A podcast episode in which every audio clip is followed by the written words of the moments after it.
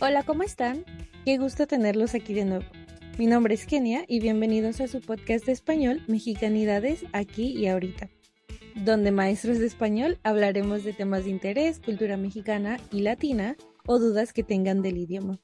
¡Feliz Año Nuevo!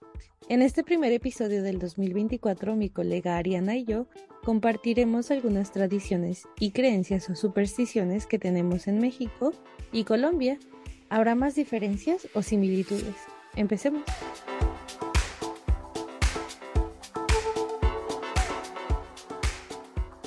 Hola, ¿cómo estás? ¿Qué tal las fiestas de Navidad y Año Nuevo por allá? Hola, muy bien, descansando, pasándola rico y comiendo mucho. ¿Qué es lo que más se hace en esta época? Ay, sí, qué bien. Me gusta esta temporada del año porque es cuando en mi familia hay más tiempo y casi nadie tiene prisa o muchas cosas por hacer. ¿En serio? Yo en cambio creo que diciembre es el mes donde todo el mundo está corriendo con muchas cosas, comprando regalos, ropa, comida para las fiestas, etcétera. Mm, ¿será porque no salgo mucho? O bueno, sí salgo, pero ya salgo más tarde.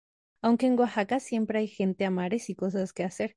Y bueno, comprando los regalos. Pero empecemos. ¿Qué tradición o ritual hacen en Colombia para la celebración de Año Nuevo?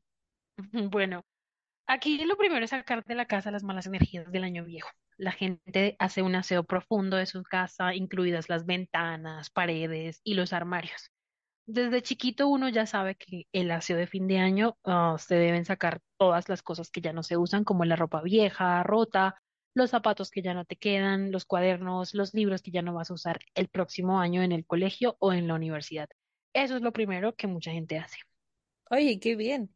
En México también las personas limpian su casa, pero no creo que limpien las paredes o no lo había escuchado. O sea, barren súper bien, pero no tan minuciosamente como lo describes en Colombia. Incluso hasta se bañan por la tarde-noche antes de la cena de Año Nuevo. Sí, eso de bañarse antes de la noche de Año Nuevo es otra costumbre que tiene mucha gente acá. Pero no es un baño cualquiera, es el baño de las siete hierbas, que es un baño con hierbas amargas para limpiar las malas energías y los bloqueos que tuviste durante el año.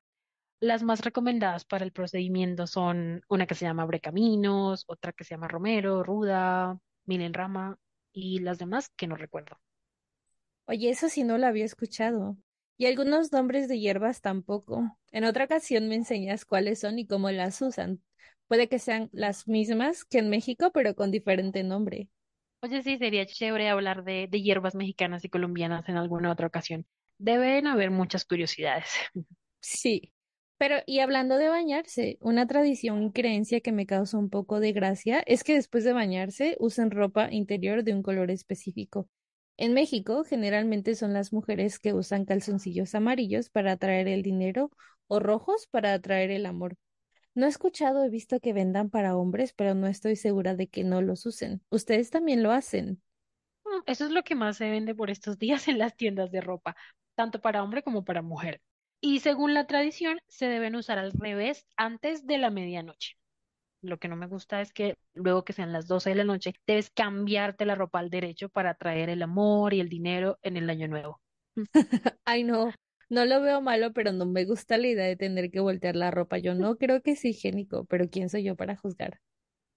Yo tampoco me imagino encerrada en el baño cambiándome los cucos mientras todo el mundo está dándose el feliz año. De ahí a que salga, ya se acabó la pólvora. Cucos, qué nombre tan curioso. Pero sí, como lo dices, no es el mejor escenario. Apurada, sin brindis y sin quemar cohetes. Sí, cucos o pantaletas, calzones. Sí. Bueno, pues otra cosa que hacemos con la ropa en México es hacer un muñeco de ropa vieja.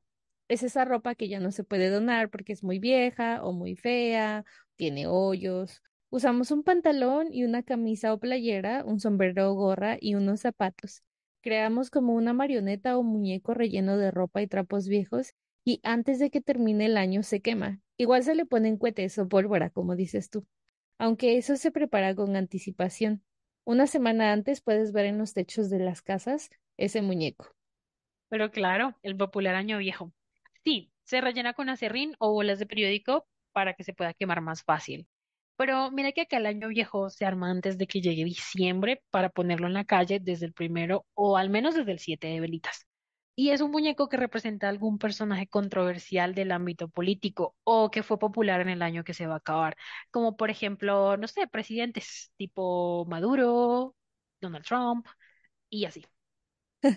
Pues aquí no sé si representan algún personaje político, pero sí, es una persona, o sea, como un muñeco viejo normal. En mi casa le ponemos ropa vieja, aunque no lo hacemos todos los años, sería un desperdicio. Ustedes sí que madrugan para tenerlo listo entonces. Bueno, es que es uno por cuadra o por barrio, entonces lo hacemos como en comunidad, aunque ya se ha perdido un poco esa tradición en las grandes ciudades. ¿Y también ponen cohetes en el mono o solo lo queman? Sí, el año viejo se rellena con acerrín y con pólvora y, y, pues se prende a lo que sean las 12 de la noche. Vaya, qué bien. Aunque no es muy amigable con el ambiente. Sí, menos mal que es uno por barrio, sino quien se aguanta el olor a trapo quemado por toda la ciudad. Sí. Mira que otra cosa que, que se hace son los ramos de espigas de trigo puestos el primer día de enero en la casa para protegerla y atraer la prosperidad. Hmm, qué interesante. No estoy segura de que eso lo hagamos en México, nunca lo había escuchado. Pero ¿cómo los ponen? ¿Los decoran? ¿Los ponen en la mesa o en la puerta? Pues son ramitos de trigo que venden ya pintados de diferentes colores y la gente que cree en eso, pues lo pone como centro de mesa o detrás de la puerta de su casa. Mm, Bueno, bueno. En México usamos las lentejas en un ritual para atraer la abundancia o la prosperidad. Son diferentes las formas en las que se hace el ritual, pero el más común es que a las 12, cuando cambiamos el año, se lanzan las lentejas hacia arriba mientras pides por abundancia, salud financiera, mejor economía, trabajo bien pagado y después levantas las lentejas del suelo y las guardas en una bolsita y las llevas durante el año en tu cartera o en tu bolso de mano. Sí, acá también es tradicional llenarse los bolsillos o a veces las carteras con lentejas y también cargar con ellas hasta los cinco primeros días del siguiente mes, del primer mes del año, para que atraigas el dinero. Eso y correr con las maletas de viaje por toda la cuadra para traer muchos viajes. Puede ser con la maleta llena o vacía. Pues yo creo que es más fácil con la maleta vacía, debe pesar menos. Aquí también se cree que es una forma de atraer viajes. No estoy segura de que sea posible lanzar las lentejas y hacer el ritual de la maleta. ¿Te imaginas ir corriendo con la maleta mientras lanzas lentejas? Recogerlas deberá ser un problema después. Sí, a los Hansel y Gretel, tú recogiendo una por una. Bueno, y otro de los rituales conocidos en México es el de comer 12 uvas a la medianoche. Te comes 12 uvas y cada una representa un deseo o propósito por cada mes del año que viene. Es divertido ver cómo intentan las personas comerlas todas. Sí, no falta el que se atraganta con las pepas y se tira al momento porque todos nos echamos a reír. Sí. Ay, sí, pero bueno, entre comer las uvas, tirar las lentejas y correr con la maleta está difícil elegir, ¿eh? Y eso que no te he contado el de las papas peladas y sin pelar. ¿Qué? Imagínate que para saber la situación económica del nuevo año, debes seleccionar tres papas. No importa el tamaño. Una la debes pelar completamente, otra se deja a medio pelar y la última se mantiene con toda su cáscara. Al llegar la medianoche, se debe meter debajo de la cama con la luz apagada y el primero de enero se toma una de las papas. Si se saca la que está pelada, significa que no te irá bien. La medio pelada es una situación promedio y la que está sin pelar te augura fortuna. O sea, que vas a facturar como Shakira en el nuevo año. Eso sí no lo había escuchado antes. ¿Te imaginas? Sería triste que te salga la papa pelada después de hacer todo lo demás. No, yo me pongo a llorar. Yo creo que sí. Además, creo que ese agüero de que no habrá abundancia es lo que haría a alguien pensar, pues ¿para qué? Si no me salió la papa pelada. Exacto. ¿Y de todos estos hay algún ritual que tú personalmente realices como costumbre, Kenia? Sí, y generalmente el de las uvas, porque en mi familia a cada persona se le reparte o se le da una copa con sus respectivas doce uvas. Cuando era pequeña comía todas a lo loco porque doce campanadas pasan rápido. Ahora ya las disfruto. Y a veces la del mono viejo, pero como dije, no cada año porque es un desperdicio de ropa y mucha contaminación. Intentaré este año incluir algo más para viajar mucho o tener abundancia y por ende viajar. ¿Y tú? Bueno, pues yo de niña sí ayudaba a crear el muñeco de Año Viejo en mi pueblo y participaba en la quema, pero ahora lo máximo que hago es crear un cuadro con los propósitos de, de Año Nuevo o un póster con imágenes de lo que quiero para que no se me olvide. Eso es todo. Oye, qué bien. Pues sí, algo más millennial que también hago es un tablero de visión o el vision board. A cierta edad ya es útil ponerle forma o imagen a tus planes. Lo he hecho un par de veces y más que deseos son objetivos que tengo para el año que viene. Conocer una ciudad nueva, adquirir herramientas nuevas de trabajo, cosas tangibles, según yo. Sí, y me ha pasado que cuando se acaba el año y vuelvo a ver el tablero, me bajoneo un poco si hubo algo que no hice. Eso es lo malo de tenerlo impreso porque luego te da tu cachetada si no lograste algo. Sí, así es.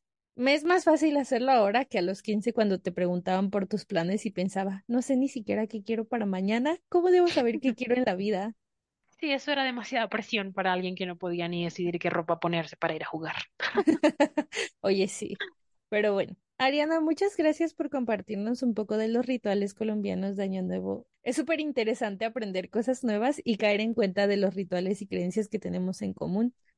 Sí, no, el placer fue todo mío y pues me encantó conversar contigo sobre este tema tan nostálgico, pero tan bonito a la vez. Pues sí, fue un placer y deseo que cumplas todos tus propósitos de este año 2024. Y a ustedes que nos escuchan también, deseo que cumplan sus propósitos, que mejoren mucho su español, que este podcast les sirva de ayuda y toda la abundancia y felicidad del mundo.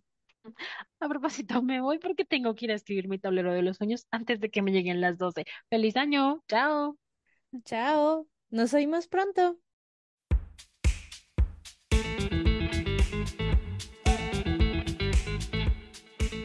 Gracias por acompañarnos en el episodio de hoy. Fue un gusto compartirles sobre las tradiciones que tenemos para iniciar el año nuevo y aprender sobre las distintas formas en que se celebra en México y Colombia. En tu país, ¿cómo lo celebran? ¿Llevan a cabo estos rituales o algunos otros? No olvides compartirnos tus respuestas. Si te gustó, puedes dejar un me gusta o un comentario en YouTube, en Spotify, en Apple Podcasts, en donde nos escuches. Hasta la próxima.